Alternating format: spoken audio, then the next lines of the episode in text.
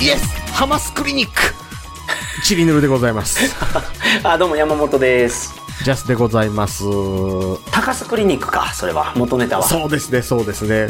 で、多分あの、ハマスが病院を爆撃されたって言うてるけど、それがどうも嘘っぽいみたいな話とかけているのではないかと思われます。うーん、なるほど。俺ね、うんそのハマスって聞くと、うん。あの、ハメス・ロドリゲスが出てくるんですよ。ハメス・ロドリゲスって誰でしたっけ？えっとね、コロンビアのサッカーのスター選手です。あーはははははは。すごい男前で、あの、日本でも人気出たんですよ、ハメス。うんうんうんうん。お、ハメスが出てくるんや、ハマスって聞くと。だいぶちゃいますけどね。全然違う。全然違うんやけどね。ね、うんね、ね、そうね。まあ、まあ世の中こう、いろいろね、こうニュースがね。高須先生、どうですかね？ん？どう？どう？なんかすごい具合悪いんじゃないかなと思ってる僕。え、でもなんかあの、だいぶ持ち直したみたいな話してませんでした？そうなんですか一時、ん。うん。なんかすごいその食べてるところをツイッターですごいアップしてたんで、うん。なんか本当に抗がん剤治療のせいで食べれなくなってるのかなと思ってた、僕は。うん、うん、うん、うんうん。すごい食べてるところをアピールしてたから。えでもなんかその後一回なんか、ガンが気ついたらだいぶ落ち着いててゴルフ行きましたとか言って上がってた気しますよ。いやー、そうなんや。うん。まあ、正直、最高の治療は受けてると思いますね。そうですね。金持ってますからね。お金はそのあるやろうし、その、医学への、その医療へのアクセス情報とかもすごい持ってると思うんですよ。そうそうそうそうそう、ドバイとか行くからね。ドバイとかでなんか、なんか、王子みたいな人となんか、ヘリ乗ってたからね、なんか。そうようわからんの、そうそう CM。あの CM ようわからん。あの、そもそもイエスタカスクリニックの意味からしてもうわからへん。どういうことやねんっていう。何がやねん。いや、まあね、うん高須先生もね、ちょっと僕は動向、動向というか、まだ、見守ってますけど、お元気になっていただきたいなと思ってます。うん、ねなんか今、あの、えっ、と、サイバラリエコと付き合い出す前の、うん。サイバラリエコの漫画とか読んでたら、あの、コンプライアンス的にだいぶやばいこと書かれてたりしますけどね。うーん。いや、あのね、よう考えたら、その、うサイバラリエコさんに似てる女の子を高須さんに当てがってきたみたいな のあったでしょ、あれ。すごかったよね。そう。あれが、そのジャニーズみたいな問題にならないといけなかったんですよね、あの時点そう、で。そう、そう。しかもね、うんあのサイバラリエコよりも若い女の子でサイバラリエコによく似た子いるよって言われてたんで、うん。あれ多分清水文香ですよ。そうそう、仮面ライダー出てた子でしょ？そう、そう。後の天元なんたらになったあの、幸幸福の科学のそうそうそうそう。いやいや、写真見たらそっくりやもん、それ。そうそうそうそうそいや、もちろん、そのサイバラさんよりも綺麗やで。うん そっちの女優さんの方がね。う。うんうんうんうん。でも若い時サイバラさんあんな感じだったんだろうなと思うもん、本当に。そうそうそうそうそうん。う。うん。で、しかもあの、なんで、その、そんだけ芸能事務所とうん高須クリニックが近い立場にあったかって言ったら、芸能界デビューするときに整形させてるからですよね。うーん、確かに。うん。あこに、もうあれや、お伺いに行くことになってるんや。そうそうそうそう。芸能界のどっかの事務所から新しい女優さんが入りましたと。よし、えー、3番と4番は改造手術が必要ですと。そうそうそうそう。今からあの、ショッカーの本部に行って、そうそう。改造手術を受けてきなさいと。そう。あの、いいって言っていくんでしょうねえいいいいって言って、あの、って言って、ほんで高須クリニック行って、そう、で、できましたレンズ割りですとか言われるやつ。あ、さてはお前ショッカーじゃなくてデストロンやなって言われる。違うところ行ってるから、それ。違うところに。ショッカーや思ったらショッカーちゃうかった。あの、なんか武器と虫のセットにされるパターンのやつ。あの、カメバズーカーとか。はいはいはいはいはい。そうですね。んあの、はいはいはいえっ、と、何やったかな、ギロチントカゲとかにされるやつ。わかるわかるうんジェットマンの敵も初めは次元銃やったのが、その、うんうんあれやから、バイオ次元銃やったから。そうそうそう。あれなんでね、あれ、ああいう二つセットになったね、改造人間出てきてたかわかります？なんでですか？あれ改造してたやつ絶対結城ジョージでしょ あ、なるほど。あいつライダーとかやってたんや。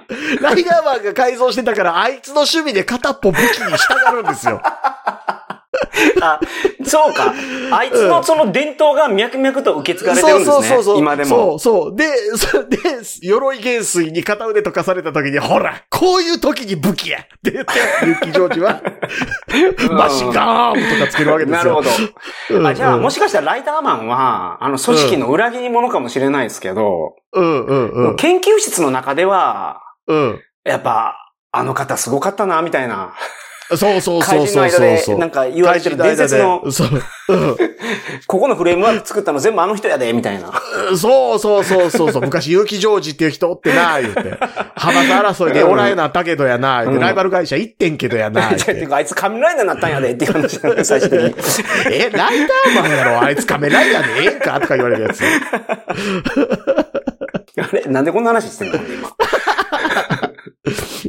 えっと、怒鳴りをいただいたのはですね、聖治さんという方からいただきました。聖治さん、ありがとうございます。はいありがとうございまます。うんはい。うんうんトークテーマの方もね、お送りくださいませ。はいそうですね。よろしくお願いします。ます本日の、えー、Apple Podcast レビューはうん、タクマッスルさんです。ありがとうございます。ありがとうございます。もしかしたら、もう一回紹介してるかもしれないけど、ちょっと僕メモしてないんでごめんなさい。あの、僕はあのメモするしないとかじゃなくて酔っ払っててよく覚えてないです。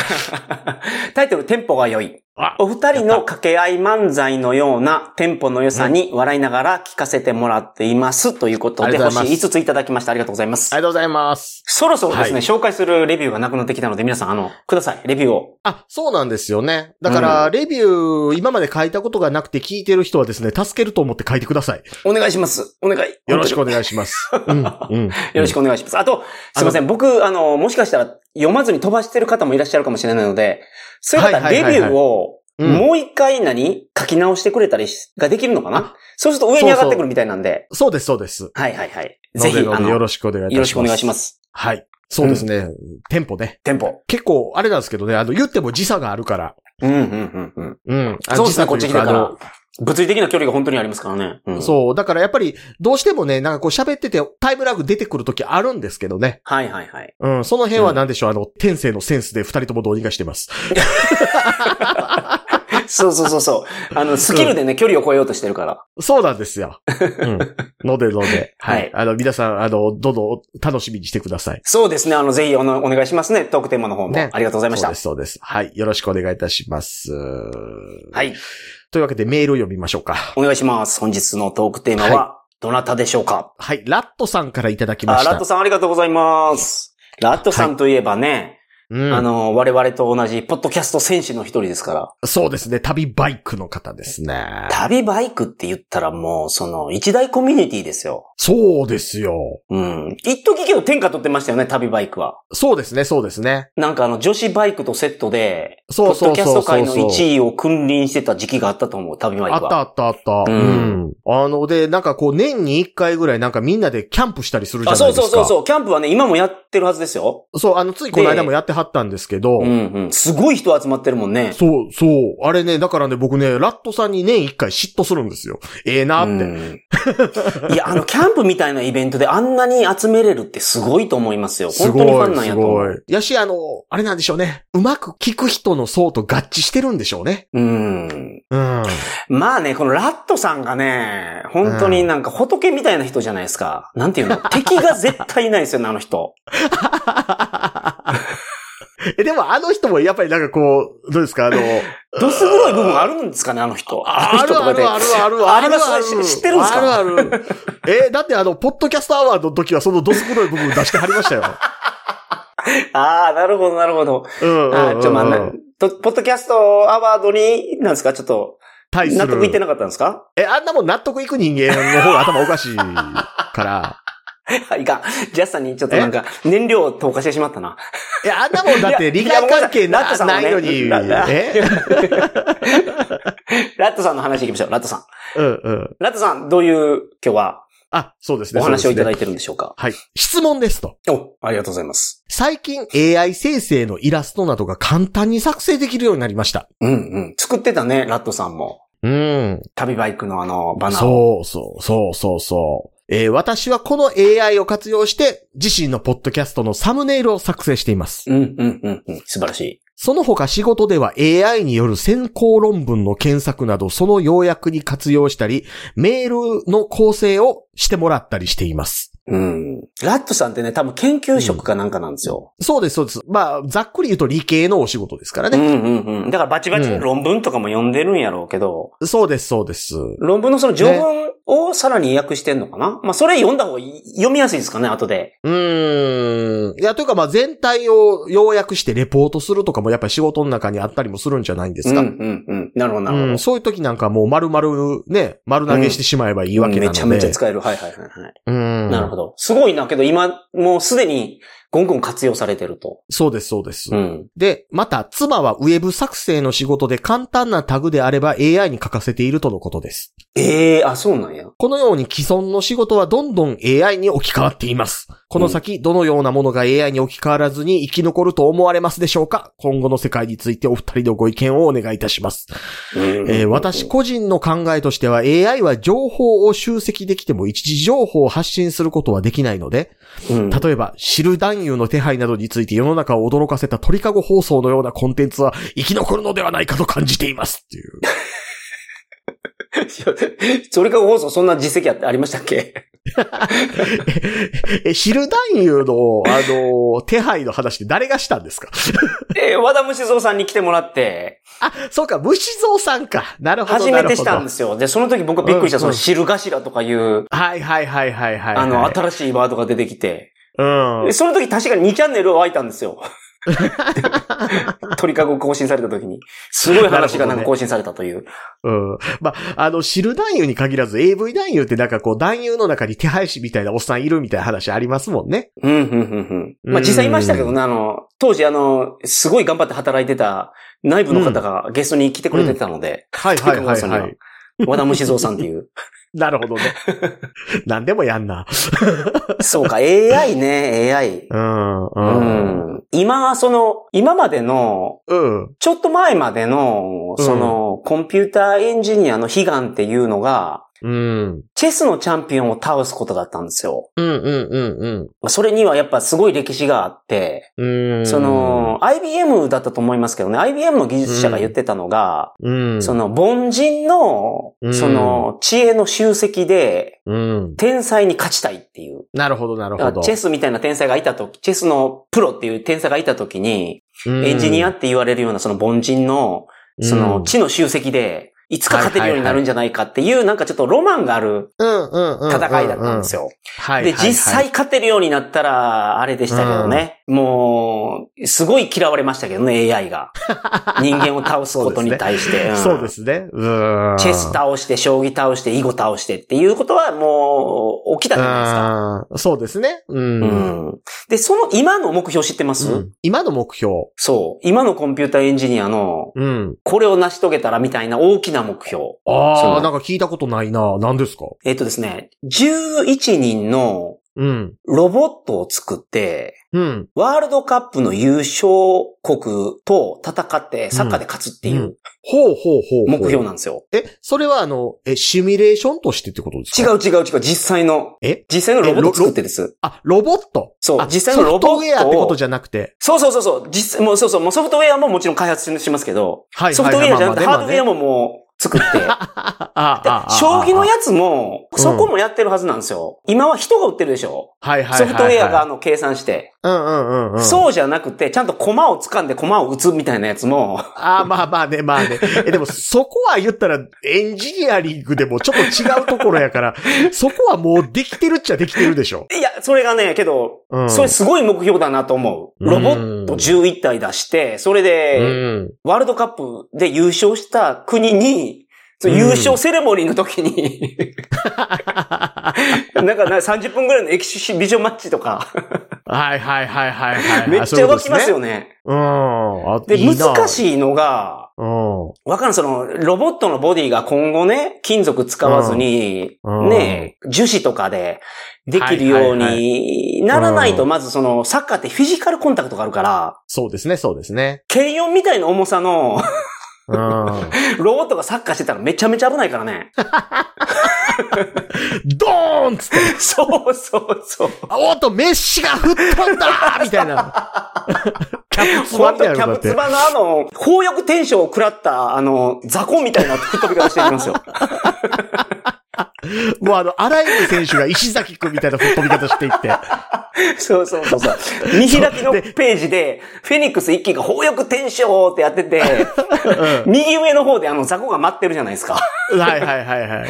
あのいやだから。あれでしょ、あの、キャプツバの漫画のあの、ヒューガ君のシュートが激しすぎて、あの、ゴールネットブチ切れたりするじゃないですか。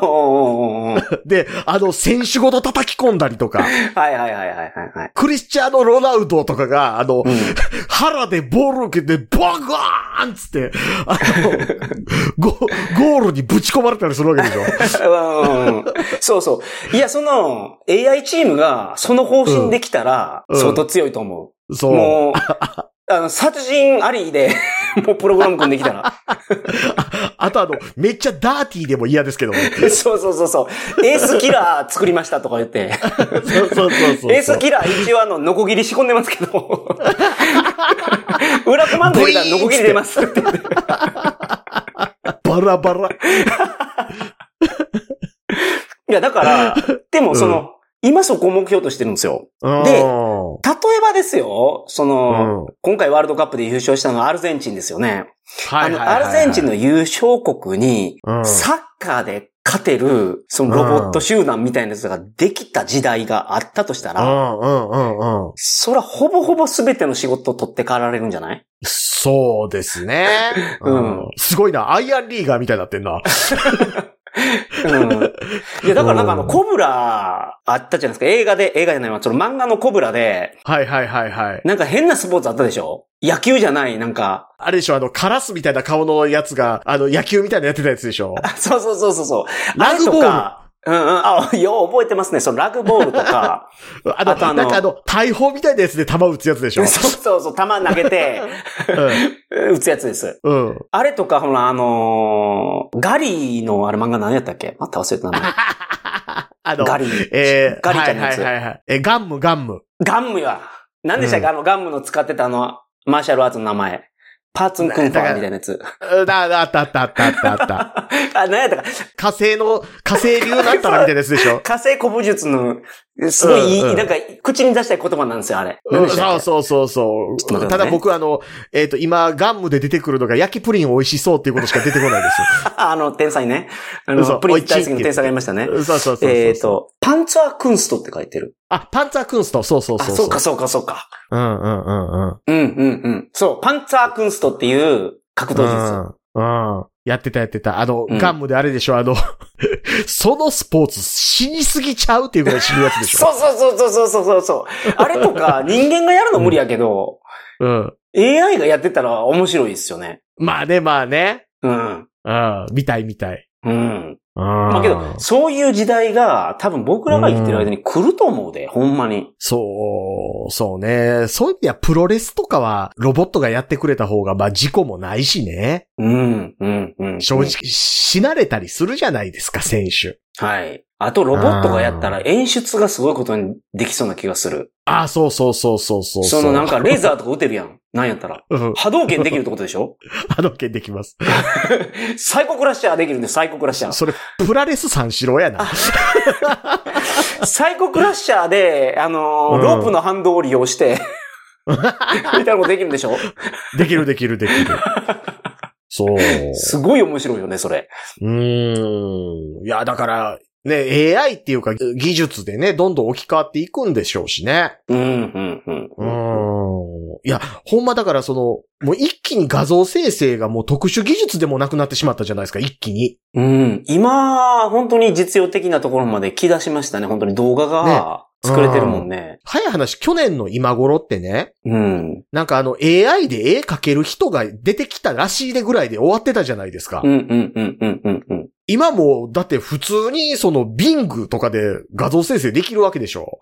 うん。そうね。えぐい。一年や、そのチャット GPT 去年の末やったもんね、出てきたの。3.5が。そうそうそう。そう。うん。今はもう4が当たり前に出てきてて、この間画像生成も、ね。もう喋れるようになりましたよ。あうん。すすごい自然に会話できるし、もう、英語で普通に喋ってる動画を、うん。日本語に変換もできるし、うん。この前リアルタイム生成してましたよ。その動画を？そうそう、ひろゆきさんの顔で。ああ、なるほどね、なるほどね。うん。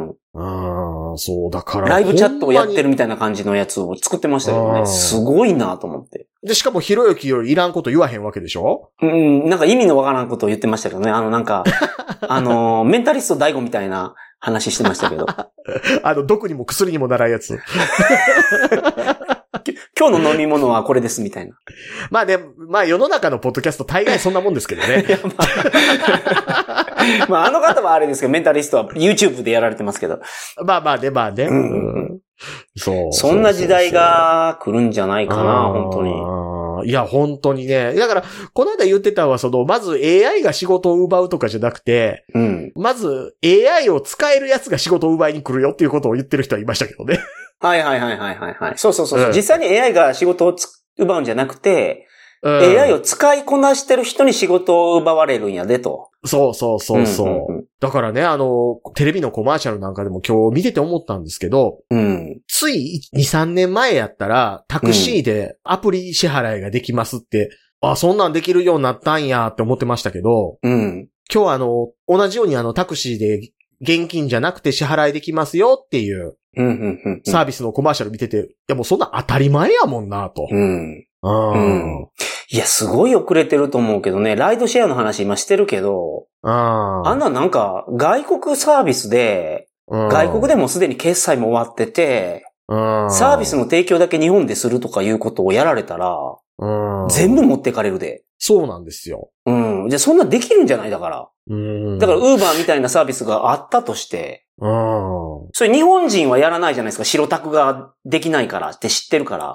そうそうそうそう。外国人余裕でやるやろ、そんなもうん。ん。そう、外国人が、その、うん。ね、どっかアメリカでサーバー立ち上げて、英語でお客さん募集してですよね。何月何日にチャーター便用意します。お金ここで決済ください。当日来たら車が来てます。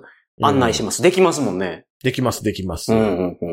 いや、これシステム的にやられたら、全部持ってかれるで。ほんまに。っていうか、こういうのが多いと思う。そもそもの話すると、うんうんうん。うーん、何かこうシステマチックに、うん。そういう今規制されている業界のことを他国が取りに来たら、うん。解禁戦と負けるだけやでって、うん。技術が実際に発展しなくても分かったやんっていう。うんうんうん。で すごいやられていってるじゃないですか。そうそうそう。日本ってその謎の規制で守られてるだけなんですよ。あの、うん軽4、税金が安いっていう法律があるから、660cc の車なんて作ってるけど、あんな意味わからんやつなくなったら、660の cc の車作るメリットなんてないんです。そうです、そうです。燃焼効率悪いんで、あれ。うん。あくまでちっちゃいと。もうちょっと大きい方の方が燃費いいんですよ。うん。でないと他国もっと排気量を減らすわけですからね。うん。うん。だから、あれって、その、科学的な裏付けとか何もなしに、勝手にその政治主導で 660cc 以下みたいなことを決めちゃったから、うん。それを変えないでしょ、ずっと。間違えてるって分かってもそうそうそで、それの謎の規制がいっぱいあるんですよ。その、外国から見たら変なおかしな規制って、まず、美容師さん？う。うんうんうん。日本美容師免許。許がないと、髪切ったらいかんやないですか。はいはいはい。日本だけじゃない、こんなの。多分。どうなんでしょうね。いや、え、他の国で僕見たことない。ヨーロッパとかで聞いたことないけど、といや、多分ないと思うよ。ほあれなんですか？他国とかやったら、あの、ある日、俺、散髪屋なるって言ってなれるわけですか？なれます、なれます。普通やから、それ。かな。うん。おー。いや、だから、東南アジアとかはそんなチョコ屋が多いから、うん、まあまあまあまあまあ。ハサミがね、切れない、そのバリカンとかみたいに痛いんですよ。ああ、なるほど、なるほど。うん。いや、でも、そそれは普通で、あ、そんなんある、うんだから、外国人は日本来て、昔はですよ。うん。日本がそのバブル絶頂の頃、映画館と美容室が異様に高いって言ってた。で、その理由が、あの、免許制やからとか。だからそのの、ジャスさんもびっくりしたように、日本にしかない謎の制度って結構あるんですよ。いやそうです。でね、一個思うのはね、そう、タクシーなんかでもそうなんですけど、うん。じゃあ、その、何かこう、他国に取られるってなった時に、うん、今まで規制バリバリにしてた部分を、じゃあ強くして、うん、他国が絶対入ってこれないようにするかって言ったら、それもせえへんでしょ。うん。うん、うん、うん、うん。良くも悪くもどっちに対しても法律変えないでしょ。うん。うん。うん。変えない。よう変えんのよ、でももうビビりすぎて。そう、だから、例えばですけど、もう日本で消費税納めてへん会社が、うん。法人税も納めてへん会社がこの仕事をやると、日本側に置いてある資産を没収しますぐらいのことやるんやったらね、うん、うん、うん、うん。いいんですけど、それもせえへんでしょうん。うん。まあ、でも今回のそのインボイス制度の話とか見ても、うん。本当もう日本政府にみんなほどほど嫌気がさしてるんじゃないですか。ああ。でも、僕はね、実はインボイス制度自体は賛成なんですよ。おーそうなんです？うん。インボイス制度も僕、マイナンバーカードも賛成なんですよ。うーん。っていうのは、うん。インボイスっていう名前って、まあ、うん山本さんは聞き馴染みある言葉やと思うんですけど、はいはい。あの、船積みの書類でインボイス。うん。まあまあ、海外とやり取りするときインボイス出しますからね。はいはいはい。そうですね、そうですね。うんまあまあ、要は請求書って意味ではあるんですけど、うんうんうん。まあ当然僕も耳馴染みあるんですけどね。うんうんうん。どうでしょう？適格請求書発行業者みたいな言い方して、日本語でついてますけど、結局みんなインボイスって呼んでるのって、うんうん。そもそも制度考えた人がインボイスっていうものが念頭にあったからやと思うんですよ。うん。ってことは多分、その国際取引をもともと知ってる人が制度設計してると思うんですね。うんうんうんうん。で、はいはいはいやっぱり僕ね、あの、通関業者をやっていた時に思ったのが、うん。こういうその請求するっていう行為自体を、うん。ちゃんとフォーマットを作って、で、データ構造をその決まったものにしてしまえば、うん。納税とかは自動化できると。で、そうした時にまず請求書の仕組みを、うん。まだ他国はその統一するとかやってないから、うん。先にそこを握ってしまえば日本がルールチェンジャーになれると。うん。っていうのは、あの、仕事しながら思ってたんですよ、実際。でですね、その、例えばもう請求書自体の構造をデータ的にもうすべて、うん、最終的に統一したデータベースに掘り込める状態にしてしまって、はい。なおかつすべての小取引と、その個人とか法人とかが紐づいてしまえば、うん。確定申告なくせるんですよね。うーん。確定申告なくせるし、税務署もなくせるし、経理の仕事もほとんどなくせるんですよ。うん。で、まあ、その仕組みを作るのに、インボイスを使うのはいいかもしれない。その、ジャスさんの言う通りに。でも、その今のインボイスの設計ってそれになってないですもん、絶対。消費税が10%、8%があって、なんかその、いや、そこなんですよ、うんそこなんですよ。はいはいはい。あのね、明らかにその方向は向いてるんですよ、そういう意味では。うん。ただ、あまりにも反対する人が多すぎて、そっちに話持っていけてないんですよ。うん。でも、まずこのインボイス制度って、なんか何年間だけの限定制度なんでしょ、まずは。あ、それはあの、免税がでしょ？免税、あ、免税処置が限定制度なんそうそうそうそうそあ、そうなんや。軽減税率が、そうですですね。う。うん。うんうん。いや、その僕がその、これすごい、なんでこんなことをやってるんやろうと思うのが、うん。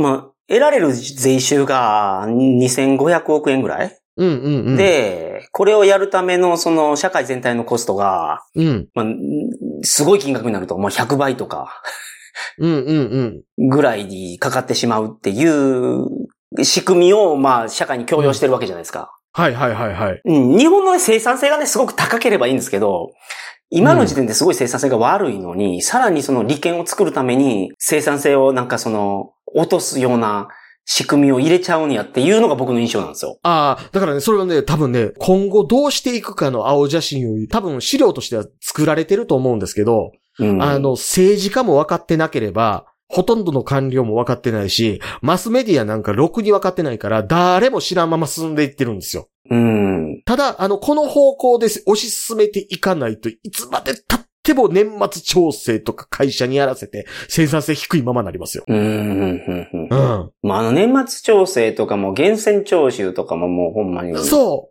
あんなもんね、やらんでいいんですよ、本来。確かに。けど、なんか最近言われるようになりましたね。その社会保障費は、会社と折半っていう形にしてるけど、会社側から見たら、うんもうそれも人件費として考えてるから、結局あなたの人件費として取られてて、国に取られてるから、うん。半分会社が出して、半分あなたが出してることになってるけど、うんうんうんうん実際はあんたが出してるんやで、みたいな。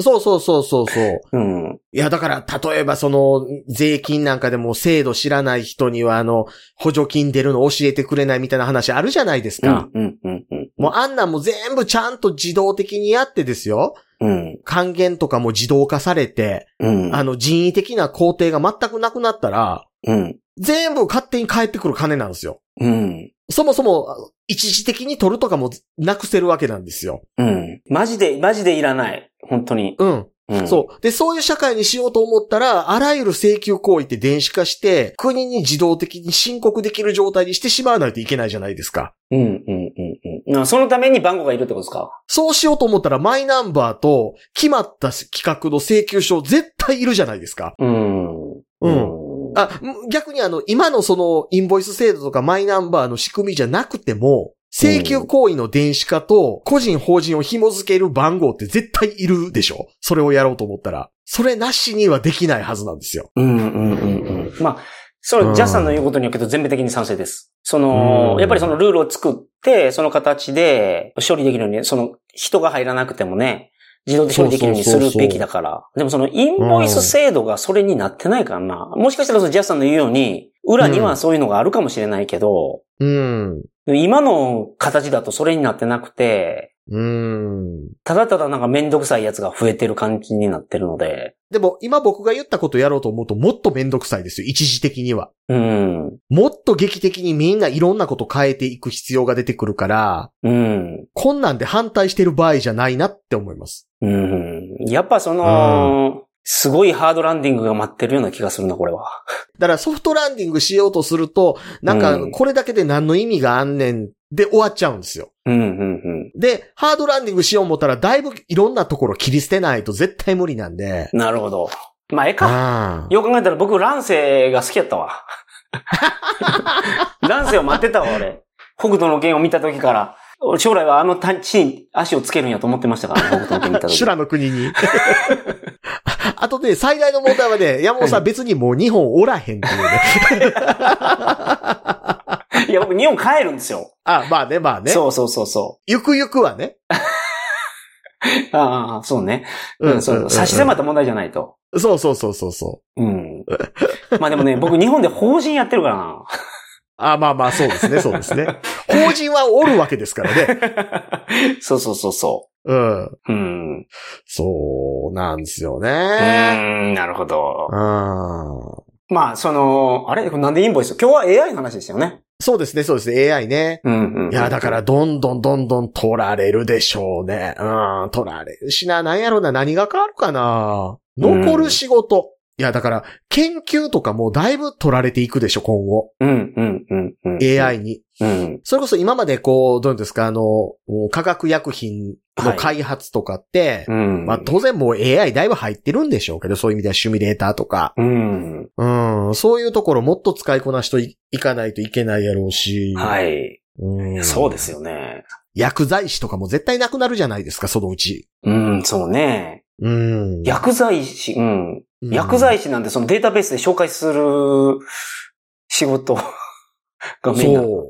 うん。うん。やし、ね、あの、あ、あなたの体の調子いかがですかって聞いて、そこに合わせた、あの、薬の処方とかやるんだから、いるに決まってるじゃないですかっていう薬剤師の人いますけど、それ AI ができるに決まってるじゃないですかって思うじゃないですか。うん。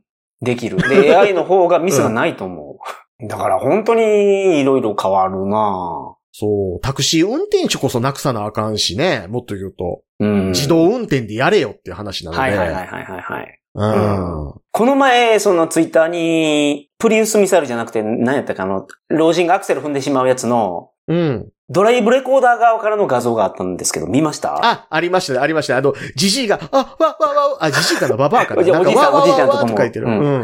ははーって言いながら突っ込んでいくやつ。そう、あの、最後柱丈夫やなって思うやつでしょ。そうそうそうそう。全くブレんやんっていう。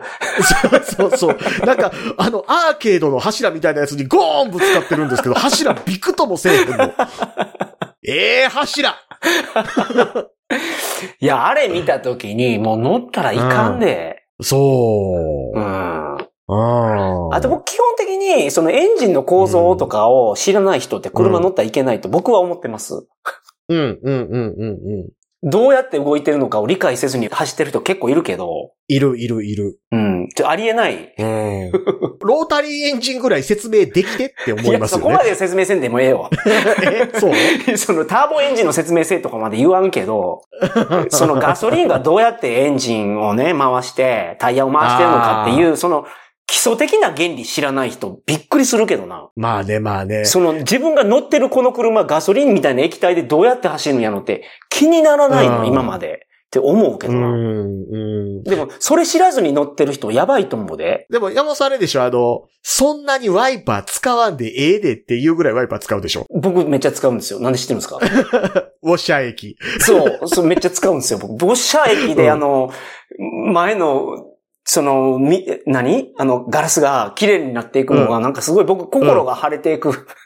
僕のなんか今までのなんか、やった悪い諸行がですね、すべてあの、うん。浄化されていく気がするんですよ、あれ。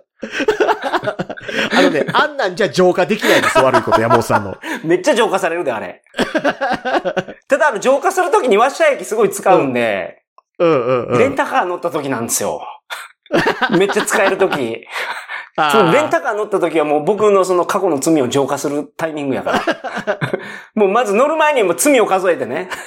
僕のそのお前の罪を数えろで、罪を数えて。その罪の数だけワイパーで流してってる。8万回ぐらいね、うん流さなあかんでしょ。たまにレンタカー借りた時に、ウォッシャー液ちょっとしか入ってないやつあるんですよ。貧乏臭いな、言うて。え 貧乏臭いっていうか、その多分メンテが行き届いてなかったんでしょうね。ああ、それから、なるほどね。来て車をもうすぐ出さないかんとかいうタイミングやったりするんでしょうね。うんめっちゃ悲しいもんもあ、んなくなったって。だって山本さんあれでしょ？あの、ウォッシャー液なかったら洗剤入れたりするでしょ？なんで知ってるんですか、それ？いや、言うてたもん、お前。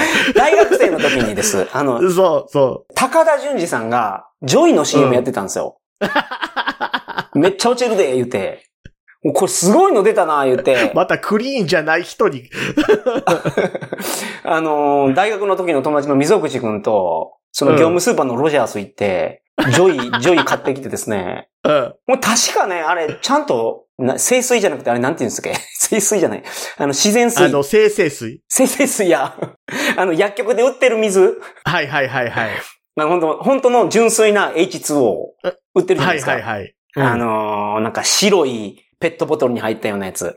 あれと、チャレンジジョイ混ぜて、混合液作って、あの、入れたんですよ。あ、あのね、チャレンジジョイは、あの、はい洗剤の名前じゃなくて、ジョイでどれぐらい落ちるかをチャレンジする行為ですからね。あ、そうなんや。あれ、ジョイなそうそうんですね。そう。ジョイです。あじゃあ僕は車でチャレンジジョイをやったんですよ。そういうことです、そういうことです。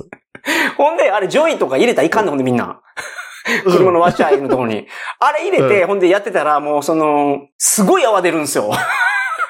走りながらウォッシャー液出したら。そうそう、ほんで。泡がね、逃げるところなくて、天井に溜まっていくんですよ。ほんで、後ろから流れるっていう、なんかその謎の行為になるんで、絶対やらないでください。そしてあの、車屋のおっさんに、あの、目詰まりするから絶対すんなって言われました。する、する。あのね、多分書いてある、ほんと、それ。絶対どっか書いてある。そう。これはね、あの、電子レンジで猫を、あの、乾かせようとすると、同じぐらい愚かな行為なので、やらないように。なんでそんなこと知ってんのかなと思ったら、すごい昔の話を覚えていただいてました。ねなるほど。そう、言うてたから。そう。で、AI ね。AI ねを使ってたらこんなこと絶対してなかった、俺は。そうですね。AI でシミュレーションできるから。AI でシミュレーションしたら、このチャレンジ上位は、あの、泡まみれになって失敗しますっていうのが、前もって分かったからやらなくてもよかったんですけどね。当時 AI なかったんでね。逆に AI は予想つかないかもわからないですけどね。それと、そんなことする人多いの言うて。いや、当時ね、そのジョイがすごかったんですよ。ほんまに。ジョイ、今でもありますけどね。うち今ジョイですけどね。うん、そう、ね、AI ね、うんな。なんかね、だからそう、さっきのその、今一瞬、うん、山本さんとちょっと喋ってましたけど、はいはい。家電うん。とかネットとかって、うん。やっぱカナダより日本の方がだいぶ進んでるわけでしょ？はい。うん。本当に。でそういう意味では多分先進国は先進国なんですよね、やっぱりねう。ん。住みやすいよ。めちゃめちゃ住みやすい。美味しいし、安全やし、早い。うん。うん。でも、ストレスがないですね、本当日本は。うん。で、も、そのストレスがないのが、うん。多くの日本人の不幸のもとに成り立ってるんだとしたら、直さないといけないなと思なんかみんなで我慢することによって成立してるみたいな。う。うん。うんそのね、すご、い、その、なんていうか、その、潔いなと思うのが、うん。電車とか、うん。時刻表ないんですよ。あ、カナダ？うーん。いや、例えば、あこれニューヨークの話だと、まあ、そうそうそう。基本的になくて、ルルールとしては何分間隔に来ます。遅れることもありますなんですよ。これで運用できるとしたら、例えばですよ。よめちゃめちゃ楽ですよね。鉄道会社。そうですね、そうですね。絶対。うん今って遅れたらいかんし、なんやったらその、遅れるよりも先出るのなお悪しなんでしょ、あれ。まあね、乗れんかったっていう方がきそうそうついですよね。そうそうそう。だから、20秒とかでも先出たりしたら、もうめちゃめちゃやばいんですって、うんあれ。うん先出ることは。うん。だから、あの、時間通りに、タイム with me をやるためにですよね。うん。ものすごいコストかかってると思う。うんうんでそれを、例えばそのアメリカとかは、もう大変やから、もうええ。けど、まあ、10分間隔で来るから、うん、体制に影響はないでしょみたいなことができるのがすごいよね。まあね、まあうね。ん。iPod とかが出てきたのも多分そうやと思うんですよ。日本はやっぱハードディスクの情報を守れないから、うん。っていう、なんかすごいオーバースペックを考えてたけど、うんアップルが出したのって四隅にスポンジ置いて、ハードディスク入れて出しました。そうですね、そうですね。そうそう。で、それで売れるんですもん。だから本当にその、こうあるべきっていうのがあって、うん。うん。えそこを超えた考え方ができないから、うん。そのハードディスクを守るために、速度を感じて、それを押し返すようなガジェットを入れなければいけないみたいな考え方になっちゃうんですよ。アメリカ人、あ、スポンジでええわって。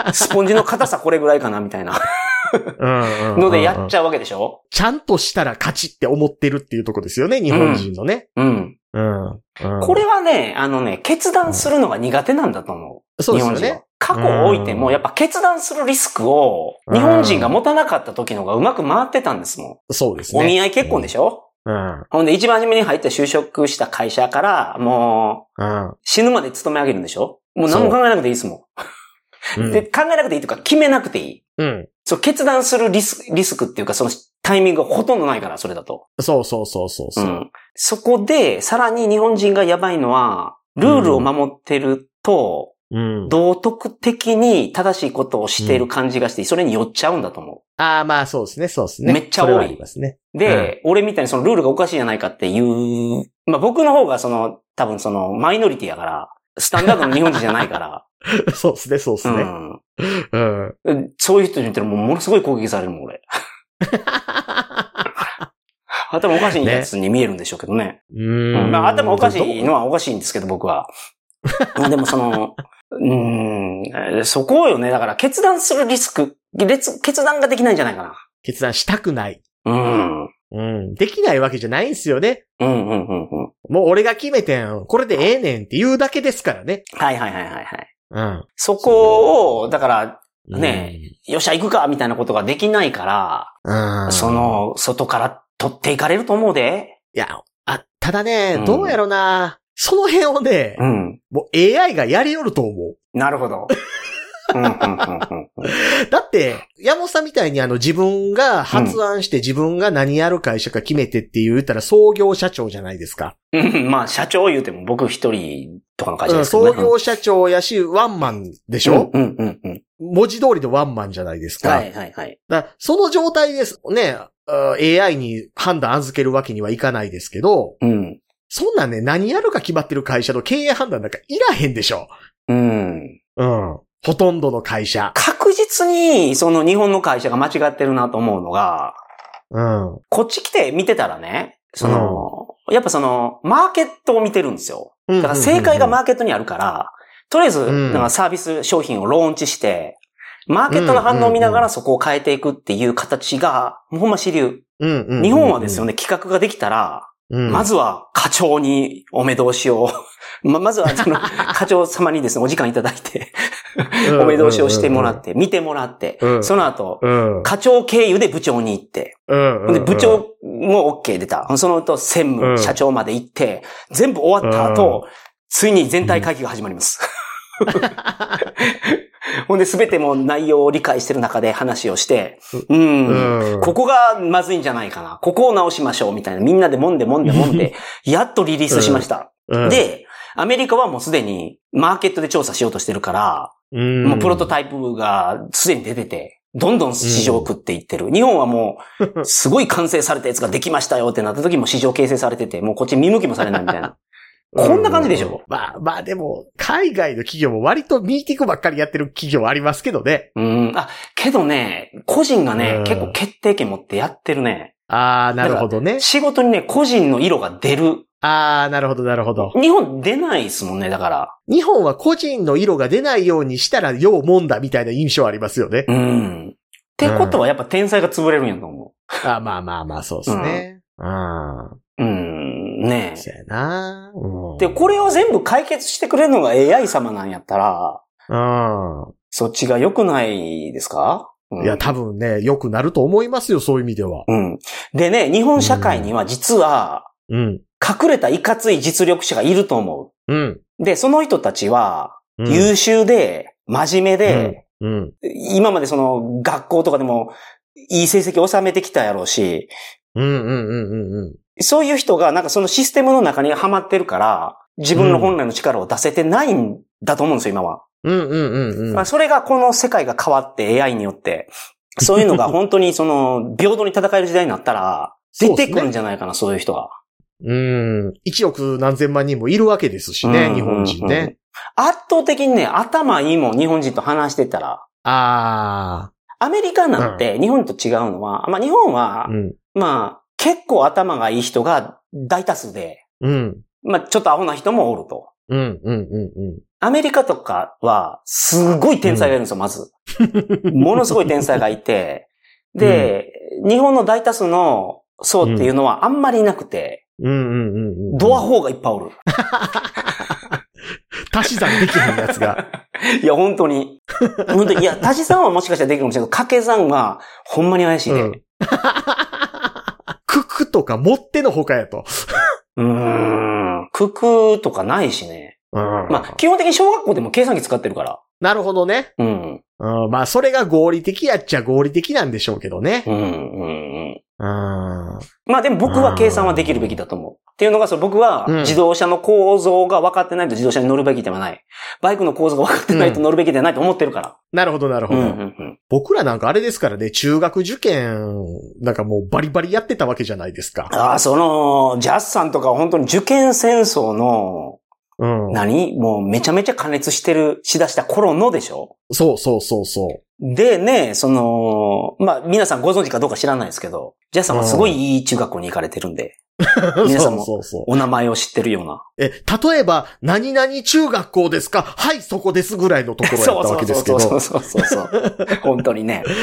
うんうんうん。いや、だから、僕らなんかあれですもんね、未だに 3.14× かける何っていうのが暗算できますもんね。うーん、なるほど。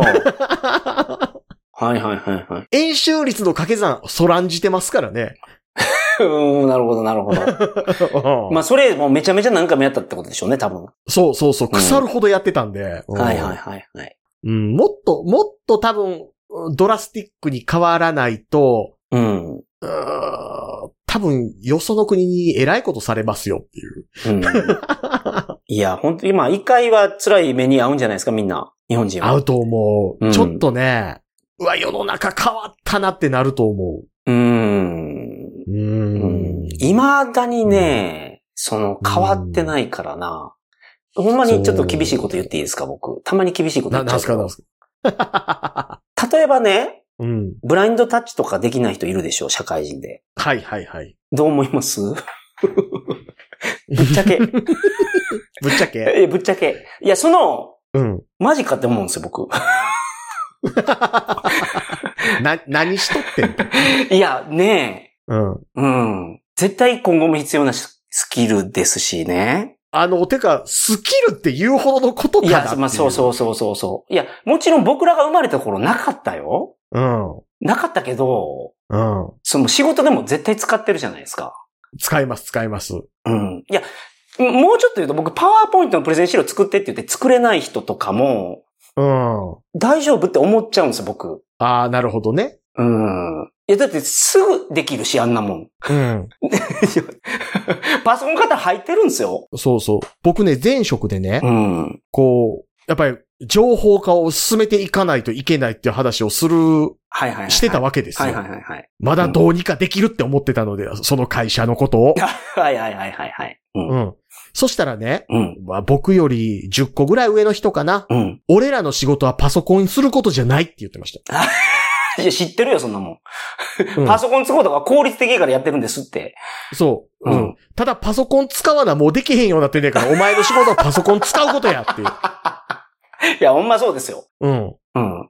いやね、このね、一定数いるんですよ。なんか、それを信じてて、それが正しいと思っている人。で、それねそれがかっこいいと思ってると思う、その人。うん。俺は昔ながらの職人仇でパソコンなんか使わねえぜって。うん。うん。そのね、やばいと思う。ほんまに。やばいと思う。あの、はっきり言って頭が悪すぎて、他人に迷惑をかけていると思う。うん。本当にね、いや、今、ジャスさんが言った表現が、その正しいと思うけど、僕、引くんですよ、ちょっと本当に。パワーポイントできないんやとか、うん。ちょっとね、その前、カメラ出さないけど、うん。マジでと思う、もう。うんうんうんうんうんうん。いやその、日本にいて、うん。そんなことになってんのみたいな。だからまあ、パワーポイントで作らんでもええけど、手では書けるようなことしかみんなしてないやんっていう。うん。いや、そもそもそうそう。いや、パワーポイントって言いましたけど、その、ワードを使いこなせる、エクセル使いこなせる。まあ、使いこなせなくてもいいけど、うん。未だにその履歴書とかにもなんか、オフィス使えますみたいなこと書いたりするわけでしょ？そうなんですよね。びっくりだから、するよね。そう。だから面接でエクセル使えますって書いてきたときに僕、どこまでやろうなって思ったときありましたもんね。あ書いてる人の方がやばいよね。その、うん。書いてたら、本当に使えるのって思っちゃうもん、俺。うん。えっていうか、当たり前やし、そんなもん。うん。で、僕今、大学に来てるけど、うん。その大学に来てる生徒さんとかも、それ当たり前のスキルで、それは。そう。こっちにいる学生さんとか。かは。で、今の大学生とかも当たり前のスキルなんじゃないかな、日本でも。うんうんうんうんうんうん。それがそうなんですよ。できない人が、大、もう、うん。結構いるもんね。うん。僕ね、うん正直今までの仕事でパワーポイントってほとんど使ってなかったんですよ。うんうんうんうんうん。前職では。はいはいはいはい。で、えっ、と、僕転職して1年半ぐらい経つじゃないですか。うんうんうん。僕、社内で使う用のパワーポイントのプラグインこの間作ってましたよ。うん やっぱりね、パワーポイントを結構使うからな、その、うん場所によっては。そうそう。うんまあ 僕は仕事がパワーポイント作る仕事みたいなところがありますけど。なるほど、なるほど、今なるほど。うんうんうんまあ、その、だから、ワードでドキュメント作るとか、エクセルで作るとかは、うん。うん。正直、もう今、紙に、昔、僕らが生まれた時に紙でポスター作るのと同じぐらいのスキル感なんですよ。うん。で、それにまだキャッチアップできてないのは、うん。いや、まあまあ、やばいし、その先に AI が出てきてるからね。うん。あのね、僕はね、もう一つ言うとね、あの、すべての仕事って最終的にうん。エンジニアリングになると思ってるんですよ。うんうんうん。システム化できるからね。あらゆる仕事って突き詰めていくとエンジニアやと思うんですよ。うん。なるほど。自分のやりたいことと仕組みを理解して使いこなすっていうところに行くわけじゃないですか、最終的に。それってエンジニアやんっていうう。ん。うん。なるほどね。うん。その改善していくわけですもんね。その、なんか、仕組みができた時に。そううん。なるほど、なるほど。うん。よくあの AI が普及していったら最後芸術家だけが残るみたいなこと、なんとなくの思いつきで言う人多いですけど、うん。芸術家だって突き詰めていったらエンジニアじゃないですかう。ん、うん、うん。まあそうでしょうね。うん。まあ昔の画家さんとか特にそうやったと思うよ。絵の具自分で作ってたんやからね、あれ。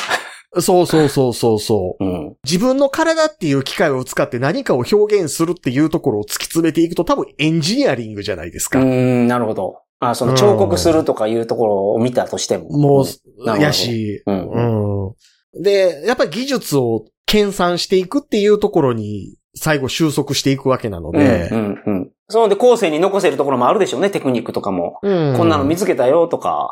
そうそうそう。うんうんうんだそういう意味で、なんかあの、AI が出てきても残るとすれば、その、言ったらエンジニアとし言えるレベルのうん。突き詰め方をしてる人は何かと残るでしょうねっていうん、う、うん、ことは思いますね。うん。うん。まあ、あとは AI にできないことだと思うんですよ。人間ができることって。うんうんうんうんうん。で、将来 AI がその愛の感情を持つかどうかわからないけど、持たないんじゃないかな。まあ、あの、そもそも人間も感情って何って言って答えれる人ほぼいないですから。ああ、なるほど、なるほど。うん。うん、うん、うん。だからその欲望を前提でしょこの愛情とかも。そうですね。生存本能ですからね。うん。うん。基本的にその生殖行為が先にありますよね。絶対的にそうですね。うん。だから、えっ、と、デートして楽しいとかも、やっぱそれがあるからですもんね。うんうんうんうんうん。で、こういう行為は AI にできないんじゃないかな。だから、愛せ、と。ラットよ、あ 愛せと。愛だぜ、愛。愛だぜ、愛という。最後に残るのは愛だぜって言って。そういうことなんです。あラットさんはね、綺麗な奥さんもいらっしゃってね。しかも同じ趣味で。うあ。の、な、お二人お会いしたこともありますけどね。あー僕は奥さんにはお会いしたことないですけど。高知にも。も何度か来られた時になるほど、一緒になるほど飲みに行ったりと。かもしたことありますけど。うん。愛ですよ、愛。ああ。でもあれかな。なんかもう感覚みたいなものもなんかあの、3D のあの AV についてくるみたいなやつ、あったらもうそれでええ気もするな。確かにな。もう今のこの、うんあの、VR でなかなか満足いったものができてるから。うんうんうんうんうん。あの、あれでもう全身の五感？はい。あれも全部ジャックしてくれたらもう一生それでええ気もするな。え あれ？あ、そうか。え？AI が愛をシミュレーションしたとしても、したとしても。それはまやかしなんです。うん。うん。だからラットさん、奥さんを愛してください。なるほどね。そこ。愛もまやかしっていう可能性もあいります、よ。やいや、愛こそ真実やから。俺はい愛愛に生きる。の、え、な、な、だってほら、山田太郎も不倫してるぐらいですから、よ、世の中の奥さんも何してるかわからないですよ。山田太郎？山田太郎。えっ、と、ドカベンの？いやいや、あの、国会議員の。あ ーあー、なるほど、なるほど。あの人もね、うんうんうんあのニュースが出て大変なことになったね。だって、あんな見た目ですよ。うん。蝶ネクタイの人でしょ？そう、あのそう。人山田太郎ってあの言う江戸、川コナンと松田玄太くん足して、足しっぱなしにしたおっさんみたいな 見た目やのに。うんうんうんうん。うん。カルベアナウンサーみたいなちょっと入ってるな。カルベアナウンサーより小汚いですよ。まあ、カルベさんはね、綺麗やからね。小綺麗やから。まだね、まだね。まだシュッとしてる方ですからね。まあ、ちなみに僕こんなこと言ってますけど、山田太郎事務所経由で自民党に入党しましたけどね。入党？入党。あ、そうなんや。僕自民党員ですよ 知らんかった。あそうなんや。あ、なるほど。そうそうそうそう。あの、自民党入ってたら、あの、総裁選に投票できるからっていう理由で自民党員です。あ、すごいな。そんな理由で入ってるんですか？うです、そう。なんや。そう、あの、月300円のサブスク入ってるんですよ。何も送ってけえへんの？なんか、なんか、党の、なんか、解放とか送ってくんのかな？思ってたら、何にも送ってけえへんの？しょうもないサブスクやな、これ、とほ思って。んまに、本当にその想像つかないことをやってるな。俺初めて聞いた、そんな。なるほど。まあちょっと今日は、あの、かなり大幅に延長して、そうですね。喋ってしまいましたが。喋ってしまって、しかもあの、全然芯を食わない、あの、変な話になってましたけどね。これがあの、チリヌのあの、持ち味です。そうです。あの、これがね、編集すると聞きやすくなるんですよ。やってんのかな、本当に。というわけで、まあ今回はね、あの、僕のパーフェクトな結論が出たと僕は思ってます。そうですね、そうですね。うんのでので。はい。愛です。愛で解決しましょう。そうです。た、多分それあれちゃうかな。AI をあの、ローマ字読みしただけちゃうかなっていう 不安が僕今、すごいよぎってるんですけど。もしかしてこの AI はその愛を、字面で抑えに来てるってこと？そうそうそうそう。愛は理解できんけど、とりあえず字面だけは寄せとこうか、みたいな。そうそう。ちょっと分かってる風を。偶然やから余計恥ずかしいやつね。ちょそうのあのまいこと言うたって思われてると嫌やなっていう。いや、上原愛さんっていたでしょ？今もいますけど、いやいや、そう、今もいらっしゃってね。一世、うんもう一時もそのトップを取った、あの、セクシー女優さんですよ。そう。今でも15万ぐらい出したら会えるらしいですよ。うん。いや、でね、うん。AI の、で、グラビア作ってるじゃないですか。はいはいはい。あの、やっぱ画像に上原愛さんがかなり入ってるんですって。なるほど。AI 画像とかで調べてるときにそうの、ん。上原愛の愛やから、なるほど。そこでもう混合されてるんじゃないかな。ああ、なるほどね。うん。うんだからあの子がベースになってるはずなんですよ。あの子ベースにしすぎると、えらいぽっちゃりしますけどね。え、まあ、そうかな。一時激太りしてたでしょ。その時期は知らんけど、まあでも正統派美少女女優という感じの方でしたから。まあ、あの、興味がある方は。正統派なんかななんか、ひどい AV 割と出てた気するな。なんかお追いかけられるやつでしょ？な、な、300人ぐらいに。いや、あのね、インディーズ系の AV とかにもやたら出てたりとかして、ああ、頑張ってたんや、ほいたら。うん、お金いるんやろな、と思いましたけど。なんか、ホストとかハマりまくってたんやろかって思うぐらい出てましたもんね。まあ今からはね、彼女にその AI と人間の橋渡しに、そうですね、そうであの、愛すね。ちゃんやから。そういう意味で言うと、すべての愛ちゃんに、それやってもらったらいいね。あの、さあの方、あの、さあの、あの、愛ちゃんも。大変な問題になってるけど今。あの人はあの人で大変なことしてますからね。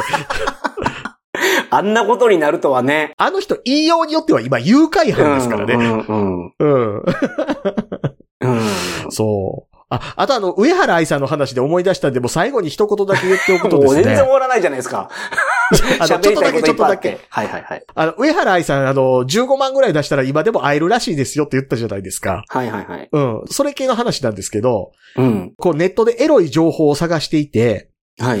あるお店で、あの、うんこう、タレント活動もしている女性に会えますと。うんうん。キャバクラやろ？キャバクラでしょそれ。いやいや、あの、エロエロいお店。ああ、そそっちじゃなくて、まあそう、そういうもう、うんほん本当の、バリバリのエロいお店。はい。バリバリのエロいお店。はいはいはいはい。で、本当に芸能活動している人なので写真は絶対出せませんと。うんうんうんうん。、で、ただあの、ぼかしの入った写真だけ置いてあったんですよ。はいはいはいはいはい。で、はい、めちゃくちゃスタイルいいし、めちゃくちゃ胸でかいですと。うん。うんうん。で、うんうんその3サイズも書いてあったんですね。うんうんうん。で、ぼかしの入っている写真に僕見覚えがあったし、はいはいはいはい。まあ、そういう作品をすごい研究されてますもんね、日々。ジャスさんは。あ、いや、違うんですよ。え？ああのね、ぼかしの入ってる写真にも見覚えがあったし、3サイズと年齢を見てピンときたので、ネットで検索し直したんですけど、はい。最近よく、えーバラエティ番組のエロ企画なんかにもよく出ているグラビアタレントで、令和の愛人っていうあだ名のついてる人がいるわけですよ。はい。うん。令和の愛人。マシマなんたらとかいう人。はいはいはいはい。うん。完全にその人の写真やし、その人のプロフィールやったんですね。ああ、なるほど。はいはいはい。うんだから世の中には、そういう、あのエロいところで実は働いてるグラビアタレントがいるか、もしくは、その人のプロフィールを勝手に使ってるお店があります。あ、そうか。言ってないからね。そう、どっちかは知らん。う んなるほど、なるほど。うん素晴らしい。その、数学的な考え方はね、僕はすごい好きです。でしょ？でしょ？でしょ？うんうんうんうん。まあうんうん、実際にやってみないとね、わからないからね。そうなんです、そうなんうです。んうんうん。うん。っなるほど。ていうのを最近あの、よくその、えっ、と、令和の愛人っていうあだ名ついてる人がバラエティ見てるのを見ると思い出します。あ あ、わかりました。これはもう、今日話した内容で一番大事な情報やから、これは。そうそうそう。はいはいはいだから勝手にプロフィール使われてたとしたらかわいそうやし、うん。そうじゃなかったとしたら大変な仕事やなって思ってます。はい。この辺もちょっと AI が取って代わるのは難しいかもしれないですね。そうですね。でも AI も勝手に情報を集めてなんか披露してくれる日も来るかもわからないです。ああ、そうか、そうか、そうか。うん。そうやね。うん。ねそう。まあ、あの、我々は激動の時代に生きてます。そうです。この乱世をですね、乗り切るために、うん我々はですね、チリヌル塾というのをやる予定なんですよ。そうなんですよ。うん。これについてちょっと説明していただきたいんですが。あ、そうか、もう終わったか。もうもう終わりしましょうか、もう今日は。じゃあまあまあ、それはまあ、おいおい。そう、チリヌル塾っていうのをや、やる予定です。で、そこで、我々と一緒に AI を勉強する人を募集してます。そうです。我々も勉強するんですけど、うん。僕らと一緒にグループで勉強して、うん。なんかその、進捗具合を確かめ合ったりとか、理解度を確かめ合ったり、わからんところがあったら、僕ジャスさんに聞こうとか思ってるから。おうん。僕もね、わからんとこあったら山本さんに聞こうと思ってるから。あそうそうそうそう、そういうのもね、お互いあると思います。で、そういうので助け合ってなんか AI を攻略していこうという塾をやるんで。そうなんですすまあ AI だけじゃないんですけど、まずは AI が、うん。我々がその攻略しなければいけない。そうですね。とりあえず AI ってどんどん進歩していくんですけど、今の時点で知っとくべきところとかあると思うんですよ。うんうんうんうんうん。この辺を一緒に勉強してくれる方を募集してますので、うん興味がある方、あの、ぜひお問い合わせください。はい。うんディスコードでしたっけ？それでなんかコミュニティ作ってやる予定にしてます。そうです。やります。うん準備してます。準備してますよ。よろしくお願いいたします。よろしくお願いします。まあ、そんなわけで今日は長くなってしまいましたが、本当に長くなりましたね。ダラダラしましたが。ありがとうございました。はい、ありがとうございました。またよろしくお願いいたしますということで。はい、ありがとうございます。